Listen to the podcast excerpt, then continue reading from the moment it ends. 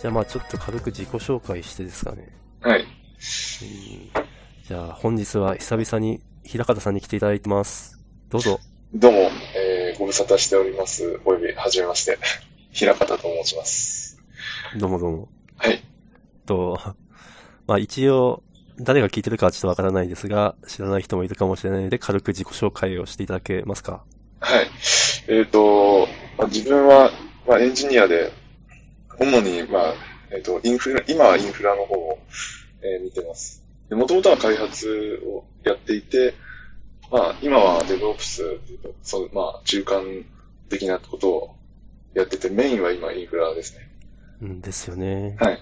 やっぱまあ、今言う言うのかわかんないですけど、フルスタックな感じで、今、まあ平方さんがここにいればって思うことが結構ある。ただ今、ね。うんあの、アプリケーションの開発はもうほとんどしてないんで、まあ、コーディングとかする時間はかなり減りましたけど、うん。はい。もう、クラウ、パブリッククラウドでガリガリやる。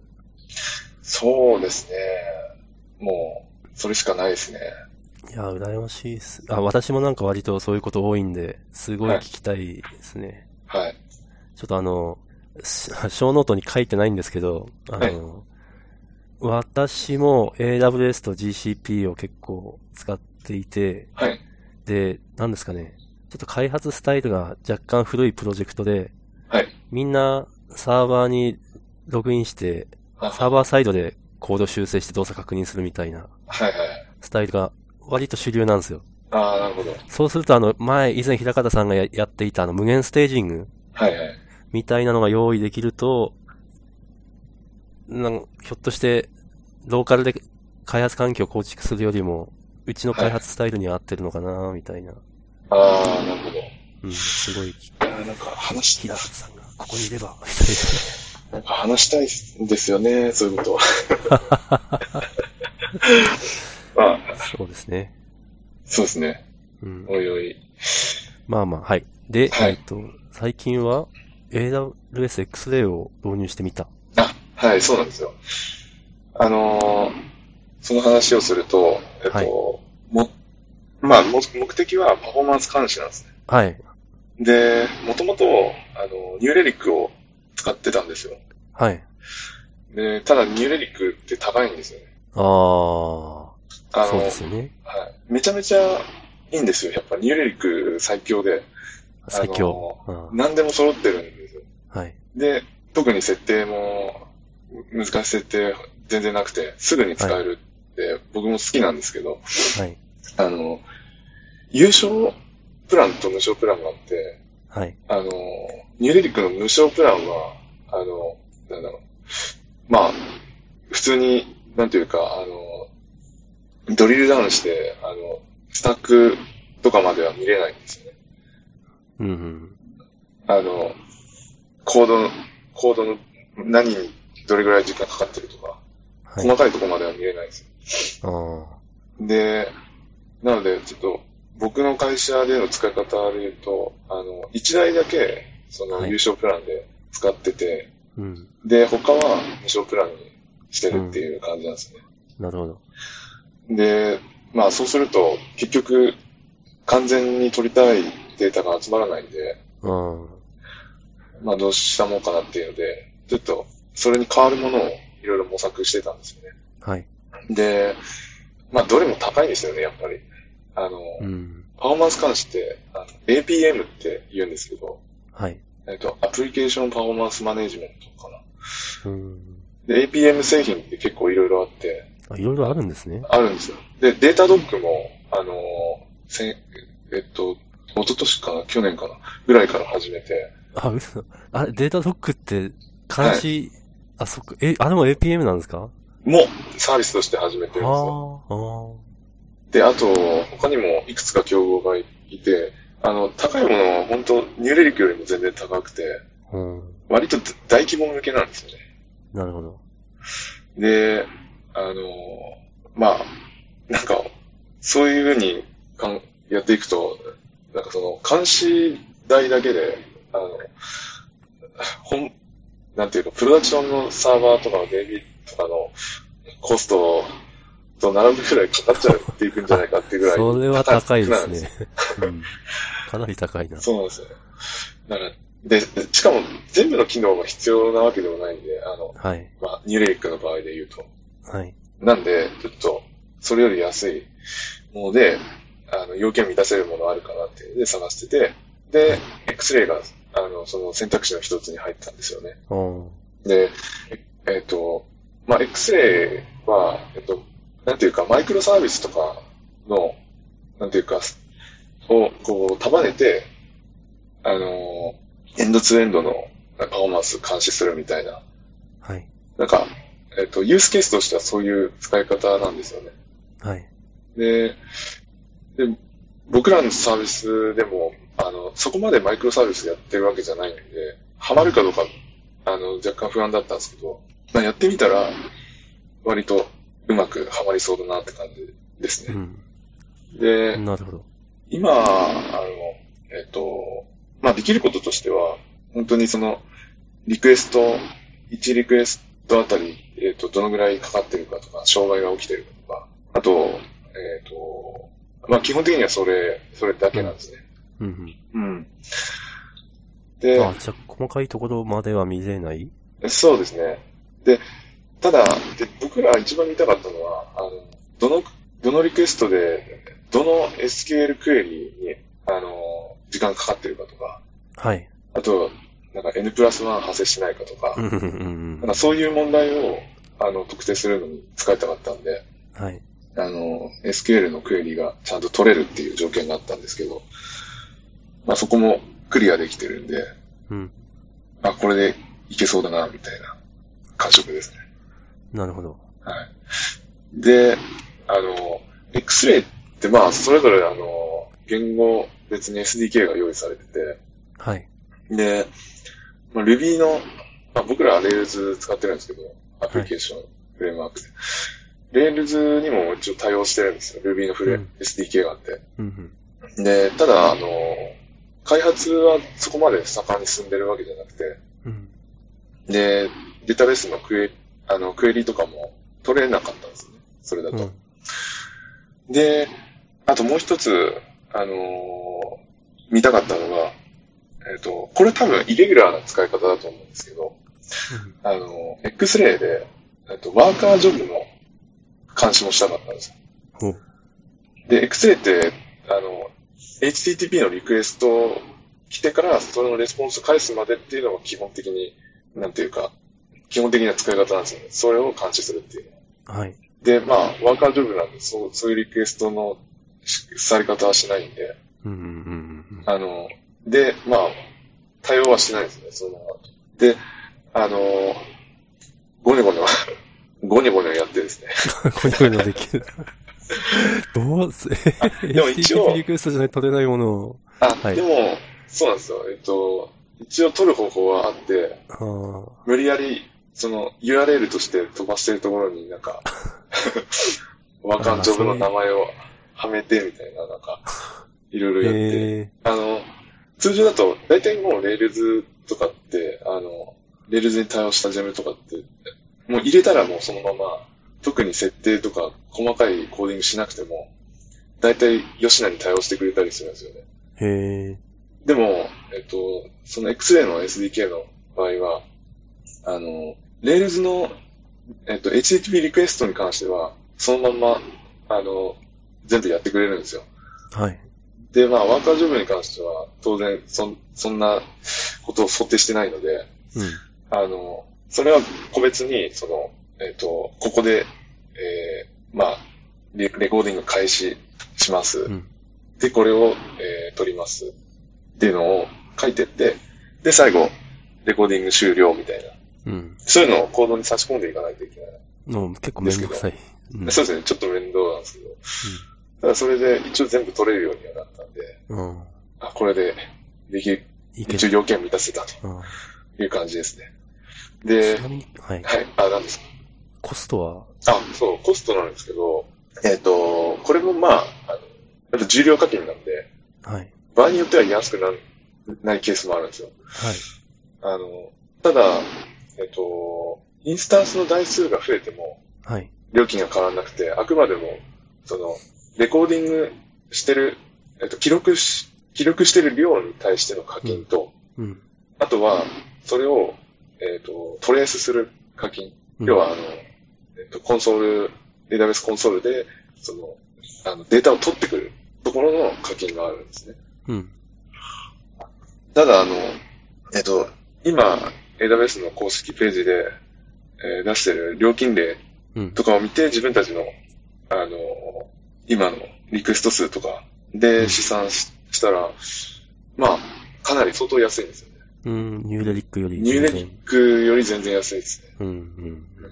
なのではい。なので、まあ、あの本当に、なんていうか、そのリクエスト数が増えるってことは嬉しいことじゃないですか。あの、うんですねサービスの成長うんとしては。なので、まあ、それと一緒にリニアに、あの、コストも、あの、上がるとこはちょっとずつ上がるみたいな方が、うん。あの、僕らとしては全然都合が良くて。うん。あの確かに。そうなんですよ。サーバーの台数 で気にしたくないなっていうところが大きかったですね。なるほど。で、他のサービスだと大体そうなんですよね。あの、ニューレリックも、うんデータドック APM も、うん。あと他の競合ツールも、全部、やっぱ1インスタンスあたりいくらっていう取り方をしてて、うん。で、ニューレリックと、去年、一昨年ぐらいから、あの、料金体系変えてて、うん。前は1インスタンスいくらだったんですけど、今は、うんあの、CPU、なコンピュートユニット、あの。インスタンスタイプあによって、あの、その CPU に、ーメモリによって、その、料金が変わっていくっていうやつなんで、オラクル形式ですね。そう。だからそれだとうん、あの、気にしなきゃいけないんですよね。うん。あのうん。じゃあ、インスタンススケールアップするか、スケールアウトするかってなった時に、あれ、これまた監視代増えるみたいな。うん。それはすごい嫌なんで、うん。嫌ですね。そうなんですよ。だから、まあ、当然その、そんなの全然気にしないよぐらい、あの、収益上がってて、うん。イケイケな感じだったら、まあ、確かに、あの、楽でいいのかもしれないですけど、まあ、現実問題いろいろあるんで、うんまあ。自分としては、まあ、現実的な落としどころになったかなって感じですね。うん。はい。なるほど。はい、というところで、だいぶ時間があれなんで、そうですね。次の話題、いいですか？はい。はい。えっ、と、最近、Go を始めたと。はいグ。そうですね。ついに満を持してい。いいなぁ、いいなっていうか、私、やるやる言ってて、完全にやるやる詐欺、何年目みたいな感じなんで。いや、僕も2年前ぐらいから言ってて、はい。あの、そうですよ。途中まではなんかいろいろ参考書読んだり、サンプル書いたりいろいろして、触ってはいたんですけど、はい。なんか本格的に何か始めるから書いてるってわけじゃないかったんですよね。ほうほうほううん。でこ、れは仕事っていうわけではない？一応目的は仕事ですね。おうおで、あの、Go の、あの、用途としては、うはい。えっと、真っ先に上がるのが、あの、今、マカレルを使ってるんですよ。はい。あの、監視で。で、マカレルのプラグインを作りたくて、はい。あ、あれ Go なんですか？Go でしか書けないんですよ、プラあグイン。ーで、まあ、それを、なんていうか、こう、まあ、なんか作って公開するっていうよりは、今、仕事でやってることの、まあ、どうしても、あの、取りたいものがあるんですよね。完成したいものがあって、でも、まあ、プラグインがないくて対応できてないみたいなうん。感じなんで、じゃあもう書くしかないかみたいな、いいですね。そういうところから、あの、ずっと入ってみようかなって感じですね。どうですか？言語として。あの、そうですね。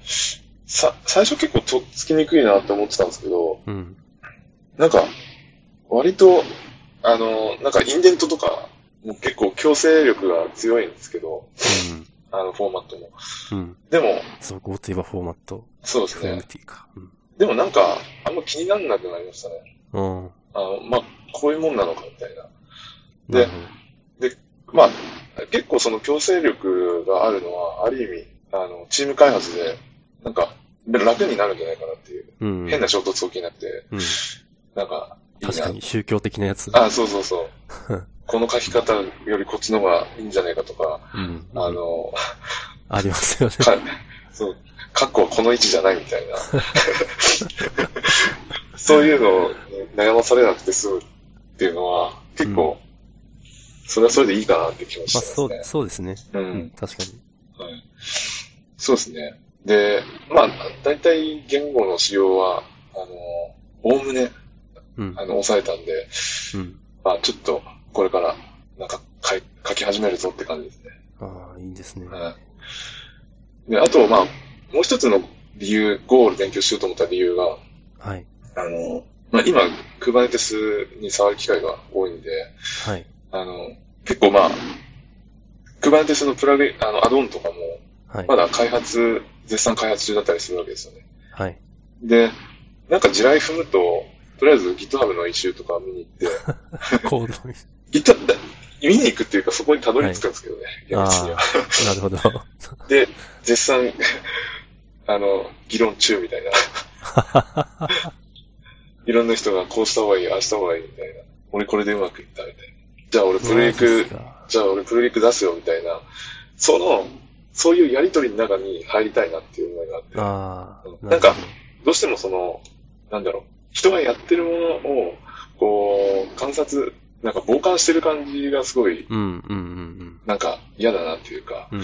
うん。うん。こう中でやってる人たちはなんか楽しそうだし、その議論自体が。で、クバネティスの開発に参加しちゃう。クバンテス本体っていうよりはまあ、プラグイン、まあプラグインまずはその、そうですね、うん周辺ツールから、ちょっとなんか入っていきたいなっていう思いがあって、いやー、いいですね。そうですね。なんか貢献ししていきたいですよね。うんなんか、クバネテスとかも触ってると、あのーあれなんですよね。こまあ、当然コーディングする局面ってないんで、はい。あのーマニフェストを書いて、うん。で、あの、まあ、ヘルムだったらその、変数を定義したりとか、うん。っていうぐらいまでしか踏み込めないじゃないですか。なんか、それが、どうしてもやっぱり、あの、なんか、物足りなさっていうのはうん。うん。たまに感じるんですね。こと書きたいと。書きたいっていう気持ちはうんやっぱりありますね。うん。うん。そうなんですよ。なるほど。はい。っていう感じですね。ああ、ぜひ。あ、で、そう。はいで、あと、僕、インテリジェを、あの、コーディングするとき使うんですよね。うん、私もです。やっぱりインテリジェいいっすよねっていう、あの、5にもいい感じ。あ、いいっすね。ああ。あの、やっぱインテリジェ重い、重い重いっては言われてて、確かにちょっと重いとは思うんですよね。あの、軽量なエディターと比べると確かうんでも、やっぱ揃ってるし、うん。なんか、気が利くんですよね。とことん。わかる。わかる。そう、なんか、あの、刺さって書いてると、もう、あの、メソッドの、あの、引数の括弧とか、そういうのもスパンって出してくれるし、うん。あと、なんか、引数が必須なところは、そこにもう、パッとフォーカス当たって、うん。もうなんか、すぐに、なんか、入力との手間がもう、かなり省かれて、うん。いいなって思うんですよね。いいですね。本当なんか、す特にそういうカスタマイズとかしなくても、そうなんですよね。勝手にプラグインは提案してくれるし。そうそうそう、そうなんですよ。うんで、あとう、んあの、Go って、あれなんですよね。はいえっと、使わない変数とか、パッケージとかの宣言をしてると、はい。あの、確かエラーになるんですよね。シンタックスストリクトだなか、コンパイルか、うん。うん。エラーが走るんですよ。で、なので、あの、結構漏れる時があるじゃないですか。例えば、もともと使ってたパッケージがもういらないから、といって、あの、完全にいらなくなったから、パッケージのリストから削除するみたいなことって、あんまし、なんかされてなかったりするんですよね。うん、うん。なんか、あの、他のタイプスクリプトとかもそうかな。残っちゃったりしてて、その、うん。いらない、あの、ライブラリとかの宣うん。あの宣言してるやつが。うん。Go の場合それだともうエラーになるんで、うん。あの、結構起きやすいじゃないですか、そういうのって。うん。起きやすいですね。で、あの、インテリジェでやってると、勝手に削除しといてくれるんですよね。そこまでしちゃうの？そうそうそう。おすごいな。っていうか、むしろ、あの、あれなんですよ。標準パッケージとかだと宣言しなくても、あの、はい。もうそのまま途中で、あの、いろいろ書いてると、勝手に追加してくれるんですよね。パッケージのリストの方に。はい。で、全部、あの、使わなくなったらそこから削除してくれるっていう。だからもうへ未然にそのエラーになる要因を取り払っててくれるっていうか、ーうんうん。こいつやるな、みたいな。いいですね。そうなんですよ。なんだ、あの、使ってないやつを可視化するだけではなく、はいはいはい。そうなんですよさね。さすがインテリジェ。そうなんですよ。で、あと、やっぱり、インテリジェとか、その ID の強みって、あの、デバッカーとかが揃ってるところだなとうん思ってて、うん。うん。で、自分、あの、まあ、Go の勉強し始めて、はい。で、やっぱり、あの、デバッ、デバッグの仕方だけは押さえとこうと思って、うん。で、まあ、いろいろその本にも書いてあるし、あの、調べるといろいろツールが出てくるんで、まあ、はいそういうのを試してたんですけど、どうもその、手にそのツールを馴染ませるのも結構慣れが必要だったりするんで、うん。うん。あの、あ、そういえばインテリジェだったらそのぐらいあるかなと思って、うん。そしたらもう、あの、普通に、あの、デバッグの、えっ、と、ショートカット、はい。普通に何も考えずに叩いたら、速攻でデバッグできて、ステップ実行できるってステップいう。実行できるっていう、おー、さすありががだなあ。りがたいと思いましたね。いいですね。あの、僕ちょっと思ったんですよね。あの、はい。新しい言語を勉強するときって、うん。多分、あの、デバッグを一緒に勉強し、なんか慣れといた方が良くて、うん、で、あの、僕も感じたんですけど、例えばその、あの、一行プリント、ハローワールドなんですけど、プリントする一行文章って書いて、はい。で、あの、デバッガーで、その中身を見ていくっていうのでも、ステップインしてくる。そうそうそう。ぜ全然勉強になるんですよね。あ、ちゃんと追ってってくれるんですね。その、ライブラリー的なあそうです言語本体も。はい。入っていってくれるんで。うんで、その中で、あ、こんな風に実実装してるんだみたいあーな。あ、なんかプリントって、あの、結構いろいろ、そうか、あの、このレベル、このレイヤーでは結構いろいろ頑張ってやってるんだな、みたいな。その、あの作成者側の、なんていうか苦労とかも え、そんなとこまで降りていけるんですか？おりますね。なんか、メモリの使い方だったり、なんか、そこまでやっぱ気にしてる部分まで入っていけるんで、うんまあ、それを見てすぐに理解できないですけど、雰囲気を感じることはできうん。あれます。、Go って Go で書かれてるんでしたっけ？あの、Go ですね。ああ、だからか。そうですね。あの、組み込みの標準パッケージは、あの当然 Go でうん。書かれてるんで、あの、うん。結構、あの、深いところまで Go で読むことができます。うんうん。はい。そんな感じですね。いいですね。私も 追いかけたいなと言いつつ、ちょっとやるやる詐欺になりかねないんで、自重しておきます。ぜひ。はい はい。で、あとは、えーヘッドホン買いましたと。あ、そうですね。若干アフターショーっぽい話でもあるんですけど、はい。あの、まあ、テックな感じなんで、はい。一応今話すと。あの、ヌラホンっていう、あの、ヘッドホンがありまして、はい。で、えっ、と、い今一応日本でも販売されてはいる、アマゾンで取り扱ってはいるんですけど、はい。あの、なんか正式に日本で、あの、なんていうか、あの、えっ、と、営業してるっていう感じではなくて、はい。で、まあ、あの、えっ、と、US のスタートアップなんですけど、このヘッドホン自体は。はい。で、まあ、す率直に言うと、めちゃくちゃいい買い物したなって感じです。めちゃくちゃいい。そうなんですよ。あえっ、と、そのヌラホンのことを説明すると、一番決定的に他のヘッドホンと違うのが、はい。あの、パーソナライズするんですよね、音を。うん。その人ナライズ。その人が一番、あの、聞いてていい音だっていう風に感じるようにチューニングしてくれるんですよ。あ、勝手に？そうですね。あの、アプリから操作して、あの分析するんですよね。はい。で、その結果、あのその人に最適なその音の出し方うん。で、あの、にこう、まあ、カスタマイズして音でか出してくれるっていうやつなんですよ。どう、どうやってそれ判断するんですか？あの、なんか、えっと、テスト用の信号、あテスト用の音を、ああの、出すんですよ。ほうほで、それの反響？う。はい。反響してくる音を拾って、で、で、そのレベルに合わせて、その、あの周波数帯ごとに、そそれが変わるらしいんですよね。人によって。へでそうすると、同じ音でも、あの、人によって聞こえ方って全然実は違ってて、ーはい、はい。なので、その、例えばヘッドホンメーカーとかが、あの、まあ、テスターの人は多分何人もいると思うんですけど、はい。あの、すごいいい音を追求しても、どうしても、あの、その、あるモデルの、にはまる音しか、あの、はい突き詰められないんですよね。はい。だから、あの、そのモデルに合わない人の場合だと、全然いい音に聞こえなかったりとかうん。しちゃうわけですよ。うん。で、その問題を解決するっていうのが、このヘッドホンの目的で、あ、そうなんですね。なんか、てっきりハードウェアが良いのかと思ったら、はい。ソフトがいいってソフことトですかね。おーそうなんだから、すごいテックなんですよ。あの、へえ、で、そうなんですね。うん。そうなんですよ。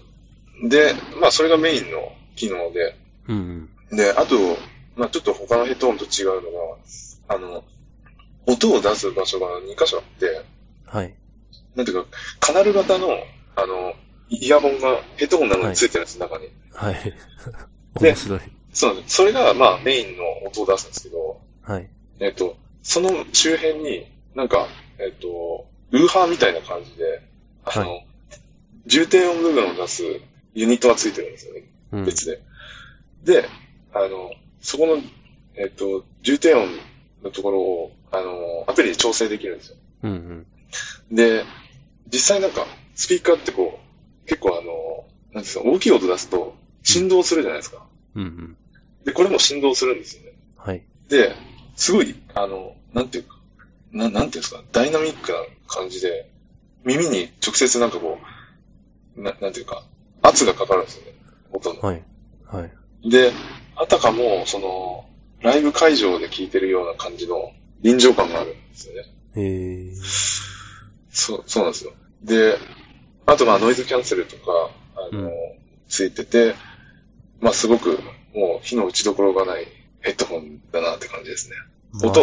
音、音は確かにめちゃくちゃ良くて、うん。あの、うん、本当に、あの、今まで僕、坊主の、えっと、QC、ククワイエットコントロール30っていうやつはい。をずっと使ってて、まあ、これも全然音悪くないんですけど、はい。あの、もうかなりちっぽけにな、聞こえるようになっちゃって、それが。そこまで。耳が贅沢になっちゃいましたね。へえ。で、そうなんですよ。で、あの、日本ではほとんど多分、あ3人ぐらいなんかレビューのブログ書いてる人がいるんですけど、うん。あの、それぐらいしかなくて、で、アマゾンでも高いんですよね、日本の。アマ、日本のアマゾンで買うとめっちゃ高くて。はい。で、でも公式ページ、うんえっと、今日本のアマゾンの場合だと、確かいくらかな。えっと、4万いくらしたかな？だいぶ高い。4万6千そう、円。そうですね。なかなかですね。高いんですよ。で、えっと、公式のページで見ると、えっと、399ドルなんですね。で、送料タダなんで、まず普通に公式で買った方が安いんですよ。うん。4万2、3千円くらいですかね。そうですね。で、さらに、うんあ、の、誰かがオファーを出すと、うん。あの、20%オフで買えるんで、20%オフ？はい。それだとだいたい、まあ、いくらぐらいかな、今。えっと、そうですね。結構引かれるんじゃないですか？え、1万円近く引かれる ?8000 円とかかな。そうですね。まあ結構、うん、それいいですね。多分3万5千前後ぐらいですね。うん。で、買えたんで、だいぶ違う。はい。あの、で、オファーし、もし興味あったら、リンクを送ります。それ、いどういうタイミングで聞いてるんですか？仕事中？仕事中と、あと、通勤途中ですね。ああ、はいなるほど。うん。そうですね。これ、あ逆にこの外の音が聞こえるようにもできる？あ、それもできますね。ああ、なるほど。そうです。そっか。まあ、私は BT イヤホンを使ってるんで、はいはい。なんかこれ買ったらもうそれ使わなくなりそうな、それ、ありえますね。らさすがにランの時はできない。あ、そうですね。僕もランの時は、あの、別のスポーツ用の、うん。あの、やつにしてますけど。なるほど。そう。で、これ、はい。Amazon の US の方ではい。見ると、すごいんですよ、レビューが。うーん。Amazon.com の方で見ると。はい。レビュー多分400ぐらいついてて、星もう、えっと4.8とか。うーん。で、あ、めひょっとして、はい。今、これで話してます？あ、今はそ、あのーそれじゃないですけど。あ、そうですか。はい。あ、そうです。259レビューあって、うん。で、50%以上、あ星5つつけてるっていう。なんか。そうなんですよね。でこれ多分向こうで超、超話題になってるんですよ、今。へで、中には、あの、レビュー書いてる人の記事見あの見てると、ー。はい。自分の持ってる15万ぐらいするヘッドホンと、大差ないぐらい音がいい、みたいなって言ってて。15万。ヘッドホンに15万。コスパめっちゃいいじゃん、みたいな。あの、そうですね。あの、言いたいことは わかりますよ。私も、ちょっとお高い自転車の趣味ではやっぱ、わかるんで、はい。うん。